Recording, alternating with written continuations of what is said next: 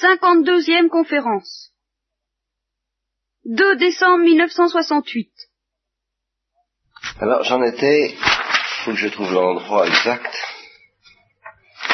Nous, nous- nous suivons l'histoire. Je vous signale en passant que l'histoire d'Élie, par les exégètes, par les gens qui ont étudié ces questions-là d'à peu près, l'histoire d'Élie est plus assurée dans l'ensemble que l'histoire d'Élysée. L'histoire d'Élysée est constituée de traditions populaires, je vous l'ai dit une fois, dans le genre de la chanson de Roland.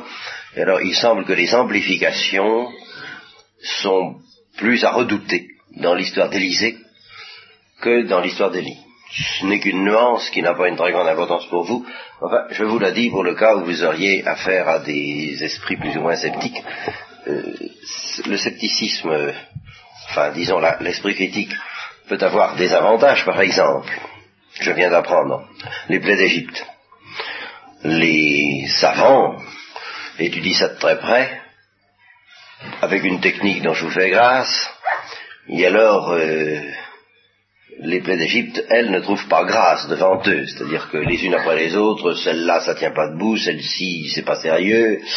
Et- bon.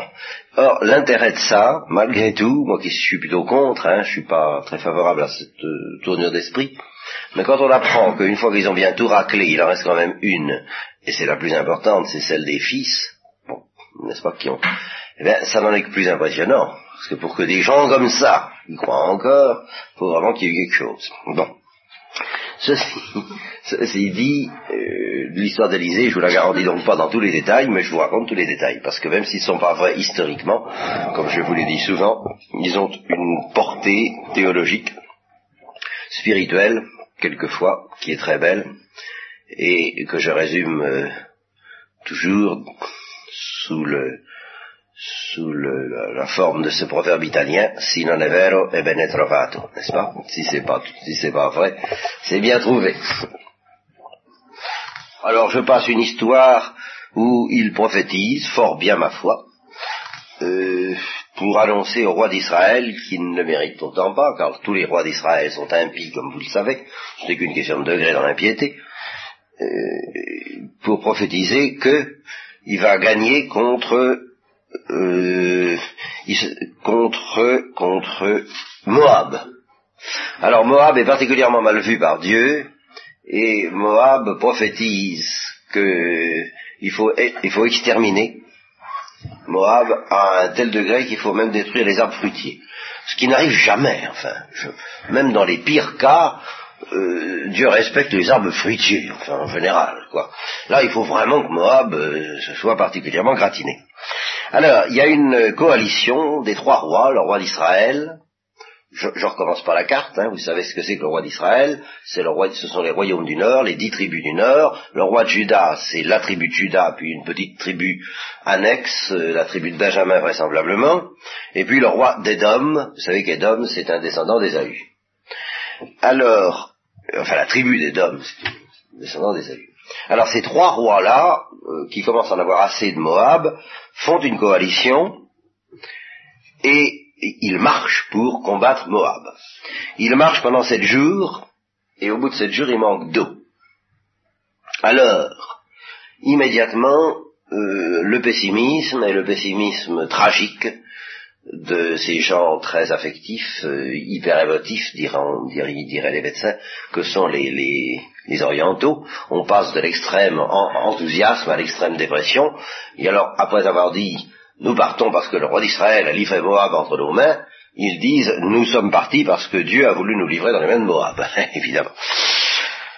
Alors, Josaphat, Josaphat, je crois que c'est le roi de, c'est le roi de Juda. Oui. C'est le seul qui est un peu pieux, que pas trop trop mal là-dedans. Il dit, enfin, doit bien y avoir par ici un prophète de Dieu, un prophète de Yahvé, pour qu'on puisse le consulter.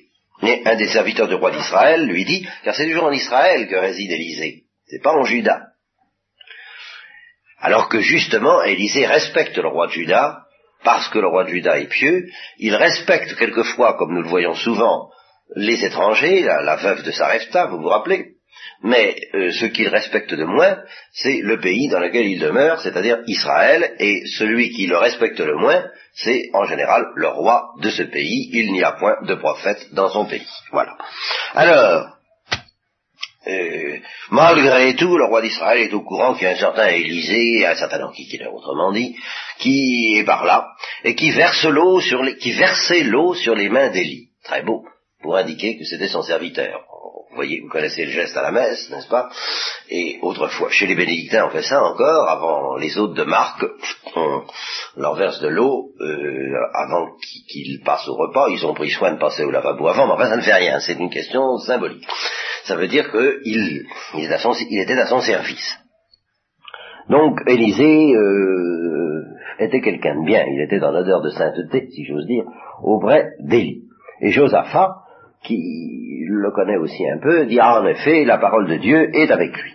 Alors, on va le trouver, et aussitôt que Élisée voit le roi d'Israël, lui dit, j'ai rien à faire avec toi, moi. Hein, euh, va vers les prophètes de ton père et les prophètes de ta mère. Enfin, vous voyez, euh, vous connaissez la musique. Alors le roi d'Israël lui dit non mais c'est qu'il y a deux petits copains avec moi, il y a le roi de Juda. Ah, il y a le roi de Juda, dit Élisée, alors à cause du roi de Juda, je vais venir. Hein? Mais si j'avais pas si j'avais pas de la considération pour le roi de Juda, eh bien je te regarderais même pas. Alors maintenant, ça c'est assez beau aussi, ça nous rappelle quelque chose, ça nous rappelle David, amenez-moi un joueur de harpe. Vous voyez, pour prophétiser, il faut se mettre en condition, et euh, eh bien la condition, c'est quelquefois la musique. Je vous l'ai dit, l'importance de la musique. Je ne sais pas si j'ai évoqué les, sirènes d'Ulysse. À, peu près à ce moment-là, enfin, je lisais la mythologie, que ce soit l'histoire d'Orphée, que ce soit l'histoire des sirènes, on se rend compte que tout de même la musique c'est une chose extraordinaire, quoi, enfin, qui dépasse, euh, hein. soit dans le sens maléfique, n'est-ce pas, euh, Ulysse, pardon, s'il n'avait pas été attaché au poteau par des cordes, il ne pouvait pas y résister tout en sachant pertinemment, puisqu'il s'était fait attacher Hein. Quant aux autres, ils avaient mis des boules cuillesses pour euh, ne pas entendre. Mais lui, Ulysse, parce que Ulysse était l'intelligent par excellence, le philosophe, dirons-nous, et le voyageur en même temps, alors il avait envie de savoir, il enfin, qu'est-ce que ça doit être que ce chant pour envoûter à ce point les hommes? Il doit y avoir moyen de résister, quoi. Enfin, ça... Je voudrais bien le savoir. Seulement, comme vous, vous toujours mieux être prudent quand même, alors il s'était fait attacher au poteau, et même Ulysse, eh bien, il, résistait pas. Il, n'aurait pas pu résister. C'était plus fort que lui. Il faut croire que le pouvoir de la musique est grand. Hein. Et quant à Orphée, Orphée qui fait pleurer tous les dieux des morts, qui fait pleurer les, le Pluton, qui fait pleurer tous les gens qui ne pleurent jamais, les, grands impassibles, n'est-ce pas? Bah, simplement ce qui joue de la musique, tout ça est magnifique. David apaisant Saül avec la harpe et Élisée appelant un harpiste pour pouvoir prophétiser. Alors il prophétise que tout ira très bien et qu'il faut exterminer tout Moab, y compris les arbres fruitiers. Bien. Alors c'est ce qui arrive, je n'incite pas, l'histoire n'offre pas un grand intérêt. Euh, ensuite arrive une répétition, mais qui est en même temps une amplification de l'histoire de la veuve de Sarepta. Alors c'est une femme parmi les femmes des fils de prophètes, donc ce n'est plus une étrangère, celle-là. C'est une qui fait partie de la confrérie. Et euh, elle vient le trouver et elle lui dit euh, j'ai perdu mes deux enfants. J'ai perdu mes deux enfants parce que mon mari, ton serviteur, euh, est mort. Les créanciers ont tout pris et ils ont pris mes enfants pour en faire des esclaves. Alors Élisée lui dit qu'est-ce que tu veux que je fasse pour toi? Et puis, toujours un peu le premier mouvement de doute que vous retrouvez jusque dans l'évangile quand le Christ dit à la Sainte Vierge ah, quoi, quoi, quoi, quoi? Enfin voilà, c'est un peu ça que ça veut dire. Vous savez, c'est intraduisible. Qu'y a-t-il entre toi et moi Ça fait partie de ces locutions euh, spécifiquement hébraïques, comme il y en a en France. Il faudrait que je vous trouve une expression française intraduisible, je ne sais pas laquelle, moi, euh, ou une expression anglaise pour les anglicistes. Euh, des expressions qui ont un sens euh,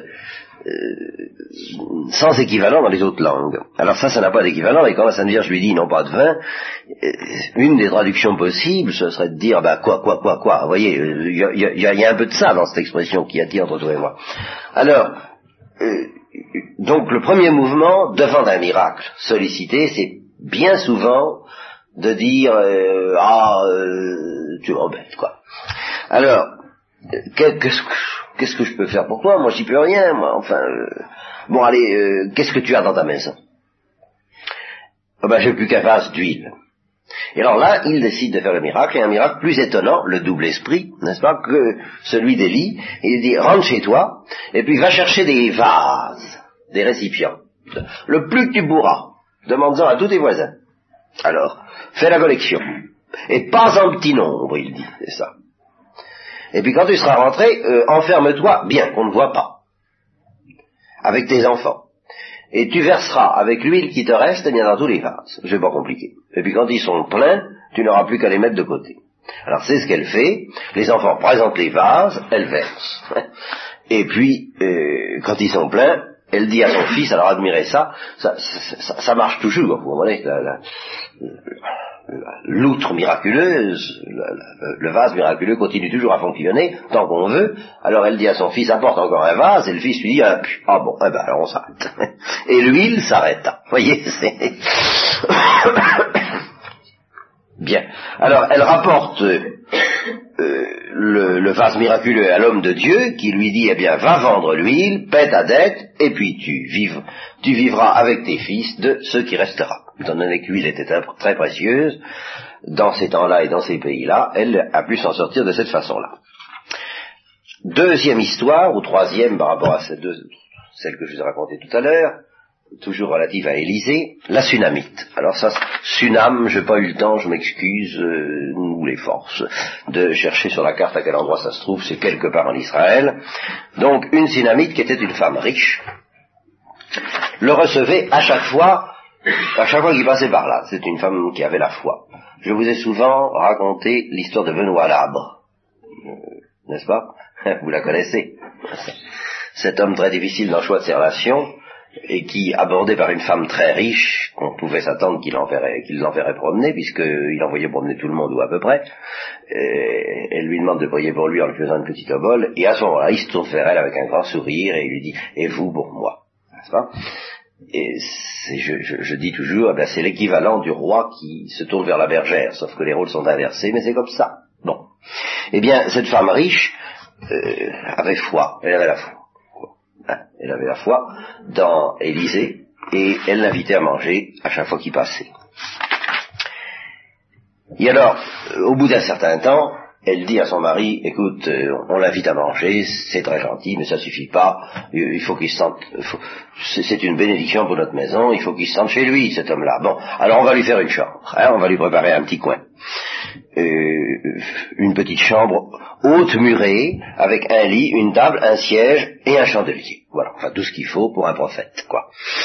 Alors, le, la panoplie du parfait prophète. Alors, on lui fait ça, et Élisée accepte très volontiers. Et il est tout de même très touché. Alors il a un serviteur, un serviteur qui va jouer un rôle considérable dans l'histoire, d'abord parce qu'il va avoir une certaine tendance, comme vous allez voir, à, traiter avec les gens par l'intermédiaire de son serviteur. Euh, j'avoue que je soupçonne un peu que je comprends ça. Vous voyez euh... Comprenez je ne fais euh, justement moi je peux encore me permettre de traiter avec euh, vous personnellement vous pouvez me trouver mais supposons que que ça se multiplie par 10 ou par 20 ou par 30 euh, bah forcément on a une certaine tendance à faire faire une partie du travail par euh, le dénommé Giesi, Giesi, prononcez ça Giesi si vous voulez. Et ça aura un rôle particulièrement net dans l'histoire de Naaman syrien, un homme très riche qui s'attendait à être reçu par le prophète, il s'est contenté d'envoyer Giesi.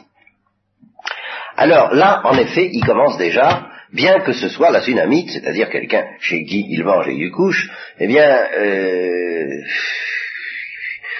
il faut qu'il confesse, il faut il faut qu'il s'occupe d'un tas de trucs, et il n'a pas de temps à lui consacrer, alors euh, il euh, traite avec elle par l'intermédiaire de Giesi. Alors il dit à son serviteur, Giesi, appelle-la. Alors, Giesi l'appelle, elle se présente, Et alors, il dit au serviteur, Élisée dit au serviteur, ben, demande-lui, qu'est-ce que je pourrais faire pour elle? Voilà. Parce que tout de même, elle a été chic, quoi, gentille, c'est une bonne brave femme, hein, faut faire quelque chose pour elle. Est-ce qu'il faut, par exemple, j'ai tout de même des relations, malgré tout, des relations très discutables et qui me valent bien des ennuis d'ailleurs, moi j'ai tout de même quelques relations, je pourrais parler en sa faveur au roi ou au chef de l'armée. Alors elle répond au serviteur, toujours la même chose, à Giesi, elle répond non, moi tu sais, j'habite au milieu de mon peuple. Femme riche, hein. Autrement dit, je cherche pas à m'élever à la cour. Alors, euh, Élisée reprend, discute de nouveau avec son serviteur, et lui dit, mais qu'est-ce qu'on peut faire pour elle? Ben, Giesi lui dit, euh, elle n'a pas d'enfant. Elle n'a pas d'enfant, et alors il faut croire qu'elle était encore en âge d'en avoir, puisqu'il ajoute, elle n'a pas d'enfant, et son mari est plutôt vieux. alors, il lui dit, bon, eh bien, appelle-la. Alors, cette fois, elle arrive devant Élisée, et elle se tient à la porte. Et puis, alors, il ne discute pas longtemps, il lui dit, bon, euh, à cette même époque, dans un an, tu embrasseras un fils. Et alors tout de suite, elle répond, écoute, je t'en prie, euh, en termes polis, je dirais presque, te fiche pas de moi. Hein. ne, ne, trompe pas ta servante, homme de Dieu, je t'en prie. Et le texte continue sans transition, la femme conçue. Hein, voyez. Et elle eut un fils à la même, à la même époque, l'année suivante, comme le lui avait dit Élisée. Alors l'enfant grandit, et puis alors un jour, il est à la moisson avec son père, auprès des moissonneurs, et il dit simplement tout ça. C'est cette, cet art de la Bible de raconter les choses en raccourci, moi ça me, euh, ça me fascine toujours, je trouve ça extraordinaire. Il est donc auprès des moissonneurs avec son père, et il dit simplement, ma tête, ma tête. Et aussitôt le père dit à un serviteur, porte-le à sa mère. Le serviteur l'emporte, le remet à sa mère, l'enfant reste couché sur les genoux de la mère jusqu'à midi, et il meurt.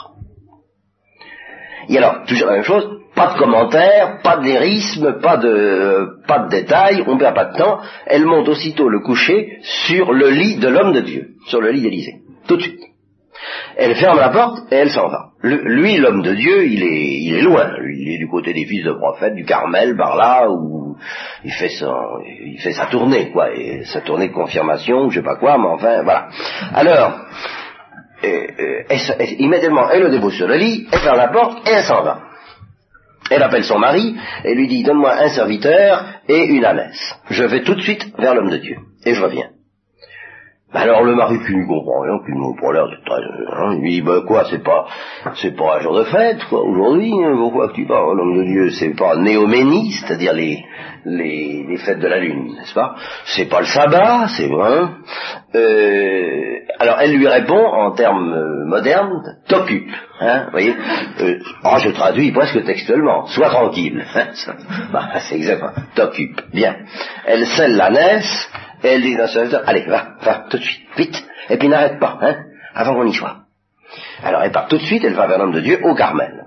Il la voit venir de loin, et alors, euh, vous, allez voir, vous allez admirer son étonnement parce qu'il ne voit rien et il ne soupçonne rien. Ce qui est très rare chez lui. En général, il voit tout. Enfin, tout ce qu'il faut voir, quoi. Alors là, il se, doute de rien. Il la voit venir, il dit, tiens, voilà la Sulamite. Il est tout content.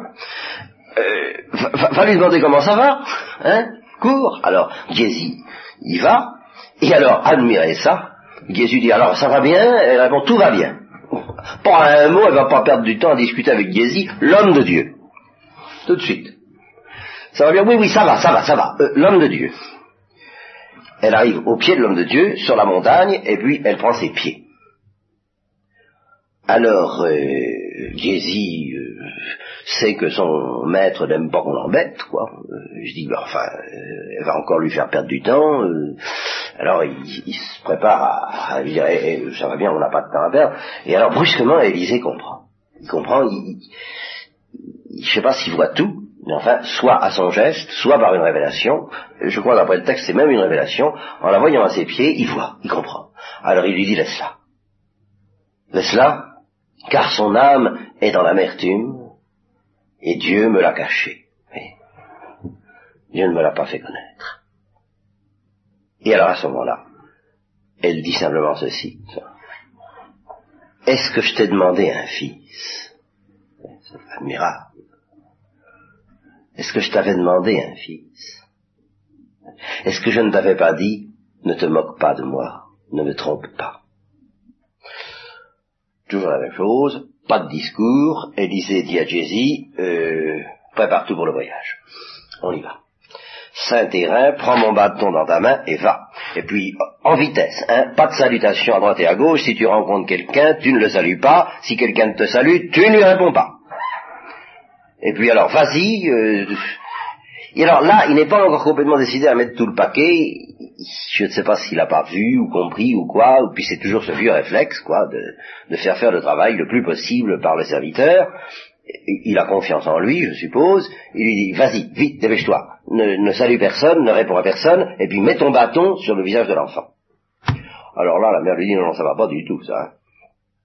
Je ne te quitterai pas, aussi vrai que Dieu vit et que ton âme vit, c'est toi que je veux.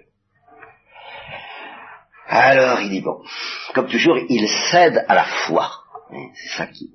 Comme dans, comme dans le Christ. Ce, récit, à bien des égards, et d'autres que nous allons voir, euh, rappelle, il y en a un, il y a une multiplication des pains à un moment donné, qui, rappelle jusque dans les formules celle de l'Évangile.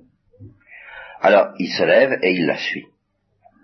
Alors Jésus fait quand même son boulot. On l'a, euh, euh, ça, ça a été dans, une première phase. Élisée lui a dit allez va, fais tout.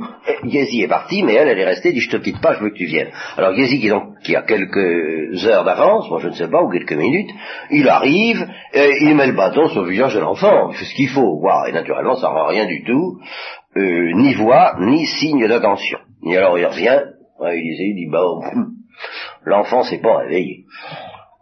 Alors Élisée entre, l'enfant était mort sur son lit, il entre, il ferme la porte sur tous les deux, et il se met à prier Dieu, et puis il lui fait comme Élie avait fait la respiration artificielle, comme je vous l'ai dit, n'est-ce pas Il monte, il se couche sur l'enfant, il met la bouche sur sa bouche, les yeux sur ses yeux, les mains sur ses mains, en se courbant sur lui, et la chair de l'enfant se réchauffa. Il s'éloigne, il va euh, de ça et là dans la maison, il attend, et il recommence sept fois. Et à ce moment-là, l'enfant éternue et ouvre les yeux. Alors, toujours la même chose, pas de discours, il appelle Jésus, il lui dit appelle la tsunamite, la tsunamite arrive, il lui dit prends ton fils. Et c'est tout. Alors, elle se prosterne évidemment contre terre, elle prend son fils et elle s'en va. On n'en dit pas plus. Alors c'est à ce moment, quatrième récit, euh, la multiplication des pains. Alors, une grande famine à Galgala, vous savez que Galgala, c'est dans la Samarie, c'est à peu près au milieu, euh, c'est entre le lac de Tibériade et la mer Morte. La famine est extrêmement sévère dans le pays. Et d'abord, premier récit, euh, on fait un récit qui, a un intérêt assez bizarre. ils font la soupe. Tous les fils de prophète font la soupe. Alors il y en a un, je ne sais pas si c'est intentionnel ou pas. D'après le récit, j'arrive pas à découvrir et d'après les notes non plus. Est-ce qu'il l'a fait exprès ou il l'a pas fait exprès? Enfin, il fiche de la coloquinte là-dedans, n'est-ce pas? Et alors, je, et alors la coloquinte, il paraît que c'est du poison. Je, ne sais pas, je pense, je m'en remets aux herboristes pour me le dire. En tout cas, les hommes, dès qu'ils mangent ça, ça doit pas être bon, en tout cas, c'est sûr, poussent des cris en disant la mort est dans la marmite. oh, homme de Dieu. Alors il dit, bon, donnez-moi de la farine, il flanque de la farine dedans et ça s'arrange. Bien. Mais alors ce qui est plus intéressant, c'est que en pleine famine, alors là vous allez voir, c'est exactement le récit de l'évangile, euh, on peut en faire une objection contre l'authenticité historique de ce récit et même du récit de l'évangile. Là, je n'ai aucune raison de vous le cacher, parce que ça a l'air tellement stéréotypé. Mais il faut que vous le sachiez pour ne pas avoir de surprise. Un homme vint de Baal, et il apporte à l'homme de Dieu du pain de prémisse, vingt pains d'orge et du blé frais. Et alors Élisée lui dit, vous voyez, comme ça se rapproche de l'évangile, donne à manger à tout le monde. Ben, il répond, mais coq, il y a cent personnes à nourrir, j'en ai pas assez pour ça. Vous voyez, exactement ça. Euh, Élisée lui répète, donne à manger à tout le monde, qu'on en mange, car ainsi par le Dieu, on mangera et il en restera. Alors, c'est ce qu'il fait, il, met, il donne tout ce qu'il a à tout le monde, ils en mangent et ils en eurent de reste selon la parole de Dieu. Vous voyez que ça ressemble beaucoup à l'événement de l'évangile, au récit de l'évangile. Alors une des hypothèses que je propose parmi beaucoup d'autres pour expliquer la similitude de ces récits, c'est que les événements soient eux-mêmes semblables, après tout. c'est pas exclu a priori. Rappelez-vous l'histoire tout de même euh, du grenier du curé d'Ars, qui est quand même très mystérieux. C'est plus ou moins historique aussi, cette histoire-là, mais enfin, moi, a priori, je vois pas d'impossibilité à partir du moment où on croit en Dieu, le Père Tout-Puissant, Créateur du ciel et de la terre. Bon. J'en arrive à l'histoire de Naaman, qui va nous renforcer dans nos convictions candides, et qui est l'histoire que je raconte toujours à propos de la médaille miraculeuse. Je le dis tout de suite parce qu'on n'y pensera peut-être pas, et je vais vous lire l'histoire, puis je vous expliquerai pourquoi je la rapproche de la médaille miraculeuse. Naaman, alors chef de l'armée du roi de Syrie, important, ce n'était pas un juif. Ce n'était pas un juif, mais c'était quelqu'un de bien, comme beaucoup d'étrangers au peuple juif en ce temps-là et par la suite. Il était en faveur auprès de son maître, il était très considéré, car Dieu avait sauvé la Syrie par lui, c'est-à-dire que cet homme avait réussi à combattre les Assyriens, à l'emporter sur les Assyriens, et l'auteur de la Bible n'hésite pas à attribuer à une protection divine sur cet étranger la victoire remportée par lui contre les Assyriens. Là-dessus, comme pour Job, comme pour Tobie, il était nécessaire, parce que tu étais aimé de Dieu, il était nécessaire que tu sois éprouvé. Eh bien, l'épreuve s'abat sur lui, il devient lépreux. Ou il l'était depuis longtemps, j'en sais rien. Cet homme de grande vaillance était lépreux. Et évidemment, euh, avec toute la détresse, tout le tragique, tout le désespoir, qu'entraîne la certitude pour un homme si heureux par ailleurs, si comblé, comme on dit, euh, de porter euh, une telle mort lente, car je crois que c'est une mort assez lente, pendant un certain temps tout au moins, sur lui. Or, au, au cours de, des petites batailles que faisaient les Syriens, lui qui était un homme de guerre, il ramenait des captives, et des captifs, mais enfin surtout des captives, quoi. Les captifs en général n'avaient pas la vie sauve aussi facilement que les captives. Donc il ramène captive euh, une petite fille d'Israël, petite fille du pays d'Israël. Et euh, cette petite fille, on la met au service de la femme de Naaman. Et alors, la petite fille apprend tout ce qui se passe dans sa maison, et entre autres que Naaman est lépreux. Et alors elle dit, ah là là, si, s'il pouvait être, euh, j'en connais un qui pourrait le guérir, quoi, voilà. En Israël, moi je connais quelqu'un qui pourrait le guérir. Euh, euh, plus à Dieu que mon Seigneur fut auprès du prophète qui est à Samarie. Il le délivrerait de sa lèpre. Alors la femme, c'est comme dans la chanson, la petite fille le dit à la femme, la femme le dit à Naaman, et Naaman le dit au roi de Syrie. Et le roi de Syrie dit, eh ben écoute, euh, faut pas vous en faire pour ça, euh, tu n'as qu'à partir, et puis je vais envoyer une lettre au roi d'Israël, parce que dans sa candeur, le roi de Syrie s'imagine qu'un homme aussi extraordinaire que le prophète, qu'un gars qui guéri la lèpre et pas mal d'autres choses, et qui a une telle réputation dans le peuple, car c'est par le peuple qu'ils l'apprennent, bon, doit être connu du roi, bien connu, avantageusement connu, bien placé, en faveur, alors qu'il suffit d'envoyer une lettre au roi d'Israël, le roi d'Israël va arranger ça. Autrement dit, quoi, on passe un coup de téléphone au préfet et ça doit s'arranger. Bon. Heureusement qu'il n'est pas là, parce qu'autrement je serais gêné. Alors, euh, alors, en plus de ça, il faut faire ce qu'il faut, on s'imagine que ces gens-là, ce sont des gens qui se font bien payer, et en général, ils se faisaient bien payer leur petit service.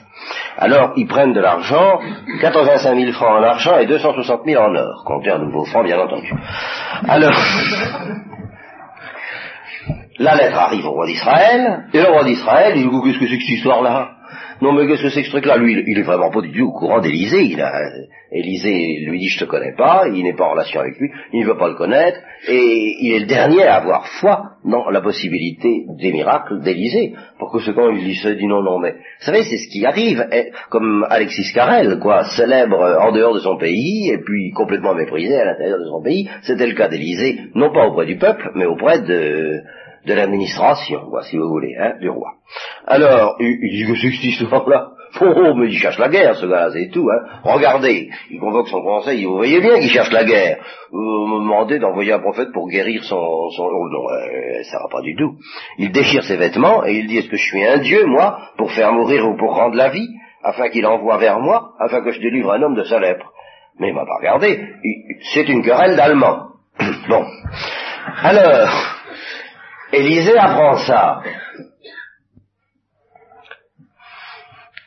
il envoie dire au roi, tu vas trop vite. Fais-le venir un petit peu ton Naaman syrien. Et il saura, lui, qu'il y a un prophète en Israël, ce dont tu n'as pas l'air de te douter.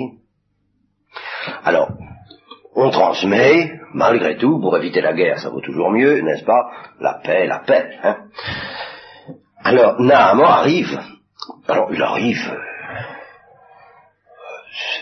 je suis Naaman, évidemment, un personnage très important, avec des chevaux, avec son char, et jusque devant la porte de la maison d'Élysée, il est prêt à payer ce qu'il faut, ben enfin, il attend d'être traité en personnage considérable, et alors c'est là où Élysée, toujours le petit truc d'Élysée qui n'a pas de temps à perdre, euh, avec des choses secondaires, quoi, comme les miracles, et qui dit à, euh, qui dit à son messager, à Gézi, bon, va lui dire de se laver cette fois dans le Jourdain, et puis qu'il me laisse tranquille, quoi.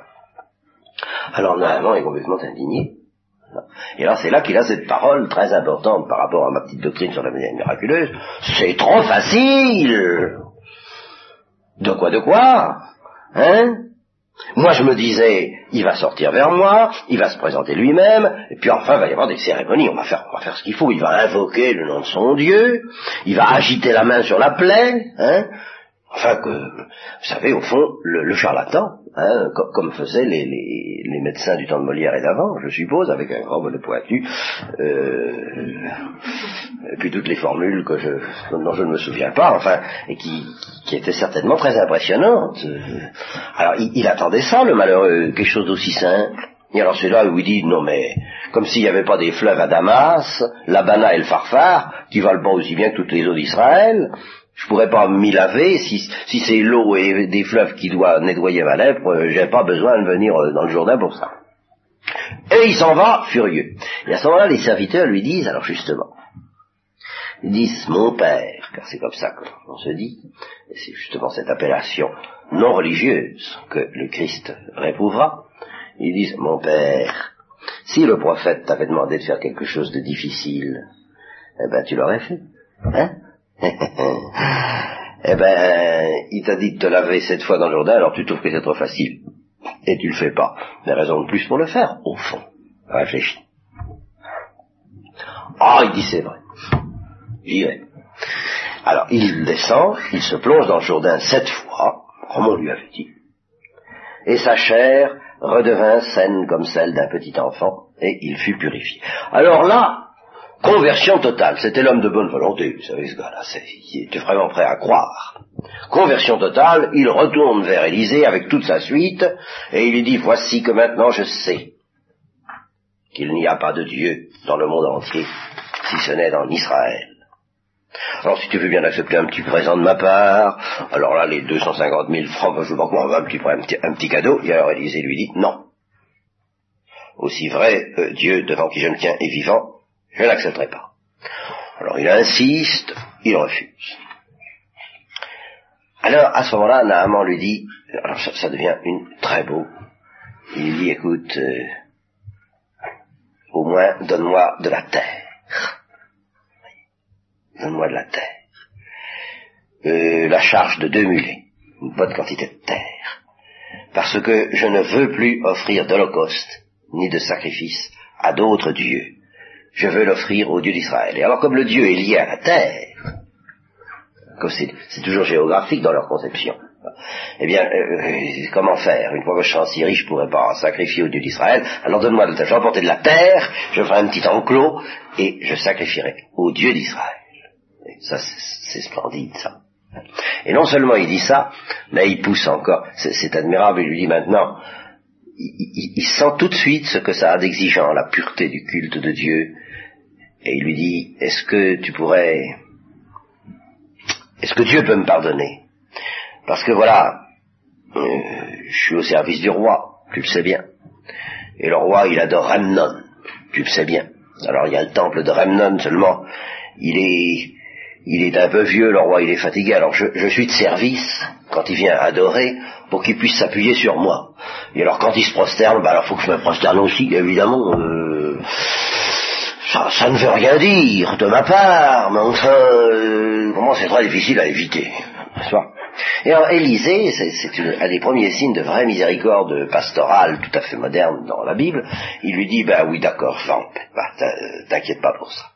C'est tellement beau ce qui, son idée d'emporter de, la terre pour adorer au Dieu d'Israël. Il dit va Et il s'en va.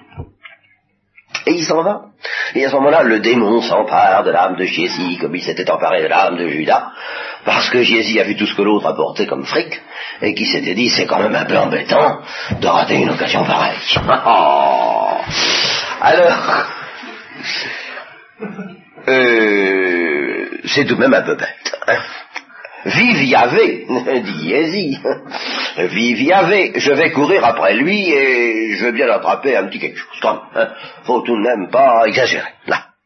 Alors, euh, il court après Naaman, et, Na, et Naaman le voit arriver, il descend, et il dit, bah, qu'est-ce qui se passe? Ça va? Oui, ça va bien, ça va bien. Maintenant voilà, alors mon maître m'a envoyé pour te dire, n'est-ce pas, euh, et voilà, alors euh, il y a deux jeunes gens d'Ephraïm qui viennent d'arriver euh, parmi les fils de prophètes. Alors il y aurait, il y aurait lieu de les, vêtir, de les nourrir, enfin il y a un petit quelque chose, un petit bac chiche à donner, enfin, pour que un, talent d'argent, deux vêtements de rechange, enfin la moindre chose. Alors Naaman lui dit, mais je t'en prie, vas-y, tout ce que tu voudras, prends deux talents, allons, mais si, prends-en deux. Alors il flanque deux talents dans son sac, deux habits de rechange, et alors, euh, on pense encore à la jeunesse, et Adam et Ève devant Dieu. Parce que Élisée a vu tout ça du faute de sa lunette télescopique, lui, évidemment. Rien ne lui a échappé, y compris les mouvements intérieurs de Giesi. Alors Gézi se présente, il lui dit D'où viens-tu, Gézi de, de, nulle part, répond Gézi. Et alors, pour lui épargner des discussions inutiles et vaines, Élisée lui dit Est-ce que mon esprit n'allait pas avec toi? Lorsque cet homme est revenu de dessus son char à ta rencontre est-ce que c'est le moment de prendre de l'argent, de prendre des vêtements, et puis des oliviers, des vignes, des brebis et des bœufs, des serviteurs et des servantes hein? Est-ce qu'il n'y a pas autre chose à faire Car elle passe la figure de ce monde, au fond, c'est ça. Hein? bon, eh bien, la lèpre de Naaman, c'est toi qui l'auras. Voilà. Et ce fut fait. Alors, encore un petit miracle. Euh, les fils de prophètes trouvent que il fait un peu froid ou je sais pas quoi, enfin il faudrait bâtir. Alors ils se mettent à bâtir des petites maisons. Et euh, alors on taille, on coupe du bois et, puis alors la hache tombe dans le fleuve. La hache tombe dans le fleuve et celui qui la laisse tomber dit zut, elle n'était pas à moi. Qu'est-ce que je vais devenir? Et alors Élisée jette un bâton dans le fleuve et immédiatement la hache remonte après le bâton. Vous y croirez si vous voulez, moi j'y crois. Mais euh, je ne sais pas comment ça a été transmis. Euh,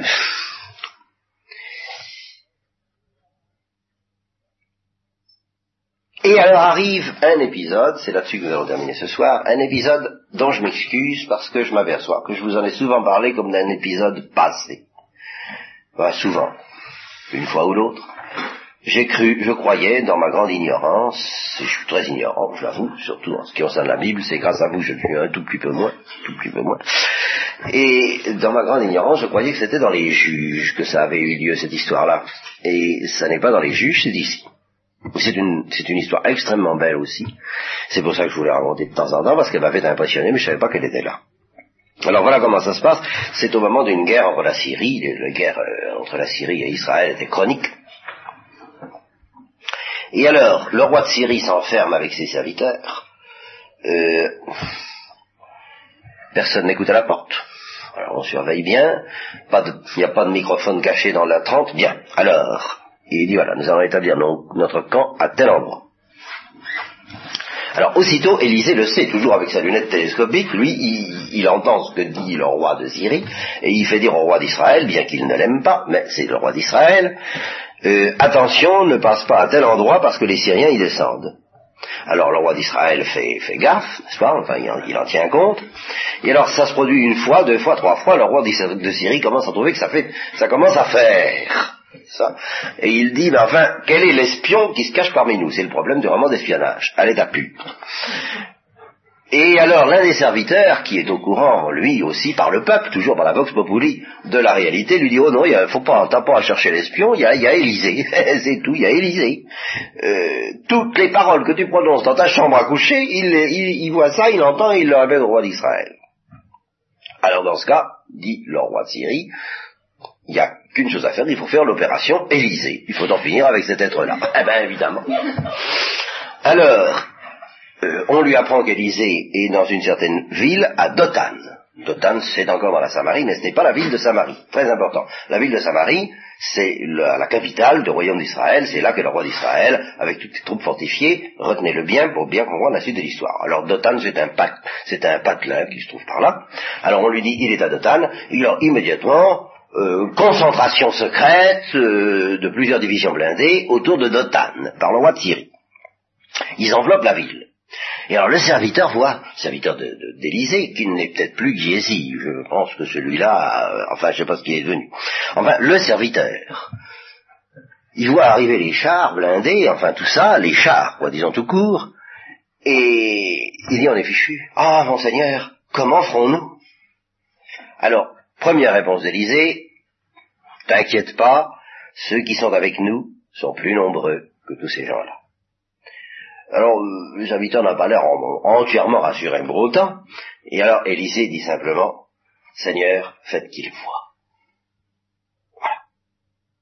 Et alors, euh, Dieu ouvre les yeux du serviteur, et le serviteur voit, voici que la montagne était pleine de chevaux et de chars de feu tout autour d'Élysée. Il voit toutes les armées célestes dont le Christ lui-même a parlé en disant, eh bien enfin voyons, en disant à Pierre, c'est pas la peine de te battre, si je voulais, ce serait vite fait.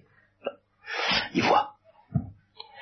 Alors, à ce moment-là, les Syriens arrivent, et euh, pour faire bon poids, non, non seulement, non seulement, il y a toutes les armées du Dieu des armées, quand vous dites Sabaoth, hein, au tous de la messe, au Saint, Saint, Saint, le Seigneur, le Dieu des armées, Sabbat, c'est ça c'est à ça qu'on pense. Non, non seulement il y a ça, mais Dieu les frappe, frappe les Syriens de Berlu. Vous vous rappelez l'histoire de la Berlu, euh, enfin ceux d'entre vous qui étaient là au début, pour les Sodomites, qui ont été frappés de Berlu par les anges, protégeant Lot. Alors eux, ah, alors eux, ils viennent aveugles. Le serviteur, il voit l'invisible, et les Syriens ne voient plus le visible. C'est-à-dire qu'ils savent plus très bien où, ils sont. Hein. Alors, Élisée, qu'ils ne reconnaissent évidemment pas, leur dit, vous n'êtes pas sur le bon chemin, Dotan, c'est pas par ici, par là, par là, par ici, allons, allons, par ici, allez Et puis alors, eux, ils, suivent et ils, se retrouvent en plein dans Samarie. Autrement ils sont fichus, devant le roi d'Israël. Et alors à ce moment-là, Élisée dit à Dieu, maintenant qu'ils voient où ils sont. alors euh, ils ouvrent les yeux ils voient où ils sont. Et alors le roi d'Israël dit, oh ben ça va, on les extermine. Élisée lui dit non, tu vas leur donner à manger. Voilà, faut être gentil quand même. Parce que tu ne les as pas fait prisonniers avec ton épée et ton arc. Hein? Alors, non tu leur donnes à manger. Tu places devant eux du pain et de l'eau pour qu'ils mangent et qu'ils boivent, et qu'ils s'en aillent ensuite vers leur maître, qui va peut-être commencer à comprendre que c'est pas la peine d'insister. Alors on leur fait servir un grand repas, et ils mangent et boivent, et alors à ce moment-là, en effet, les Syriens euh, comprennent que c'est pas la peine d'insister, que l'opération Élysée n'est décidément pas payante. Eh bien, la médaille miraculeuse, c'est tout simplement ceci, c'est l'équivalent du fleuve dans lequel il faut se plonger. Quand, je propose, ou quand d'autres, comme le Père Kolb, propose la médaille miraculeuse à, quelqu'un pour euh, se tirer d'un mauvais pas, quel qu'il soit, un mauvais pas spirituel quelquefois, en particulier quand euh, ce sont des gens qui ne peuvent pas accéder au sacrement, ça arrive, ou bien euh, simplement un tourment, une angoisse, une impasse, ou bien un tourment temporel, ça arrive aussi eh bien, on n'ose pas, je, n'ose pas trop moi-même, proposer la médaille miraculeuse, parce que la réponse plus ou moins explicite des gens, c'est de dire oh ben c'est trop commode. qu'est-ce que c'est que cette religion? Il n'y a pas besoin d'être vertueux, il n'y a pas besoin d'aimer, il n'y a pas besoin. Bon voilà, c'est toujours ça. Il suffit de porter une médaille. Eh bien, je réponds, si on vous demandait des choses difficiles pour en sortir de cette impasse, à condition que vous soyez vraiment coincé, vous le feriez. On vous propose une chose facile, pourquoi le faites-vous pas? Voyez-vous? Et en réalité, cette chose facile n'est justement pas si facile que ça, puisqu'on y éprouve une telle répugnance. Seulement, c'est pas le genre de difficulté qui fait qu'on saute 5 mètres de haut ou, ou 2 mètres de haut aux Jeux Olympiques. Non, c'est le genre de difficulté qui fait qu'on croit. Qu'on croit tout bêtement que la miséricorde de Dieu va tomber sur nous. Et la miséricorde de Dieu, très exactement, ça veut dire que nous n'y sommes pour rien, si ce n'est de croire. C'est ça toute la difficulté. Et quand le Christ dit à ses apôtres, vous n'avez encore rien demandé en mon nom, ça veut dire que vous avez peut-être demandé des choses, mais vous n'avez pas demandé que quelque chose vienne euh, entièrement de Dieu, et de Dieu seul, sans que vous y soyez pour rien, sauf de croire. Et ça, si vous le faisiez, vous diriez à cette montagne de se précipiter dans la mer, et elle le ferait. Mais parce que vous ne le faites pas, c'est-à-dire parce que vous, dans vos demandes, il y a 50% de foi, puis 50% d'activité personnelle, eh bien, il n'y a pas de montagne qui se déplace dans la mer. Vous obtenez des fruits euh, normaux, plus ou moins bénis par Dieu, certes, mais c'est pas ça la foi qui transporte les montagnes. Voilà ce que j'avais à vous dire au sujet de l'âme en Syrie et de la médaille miraculeuse.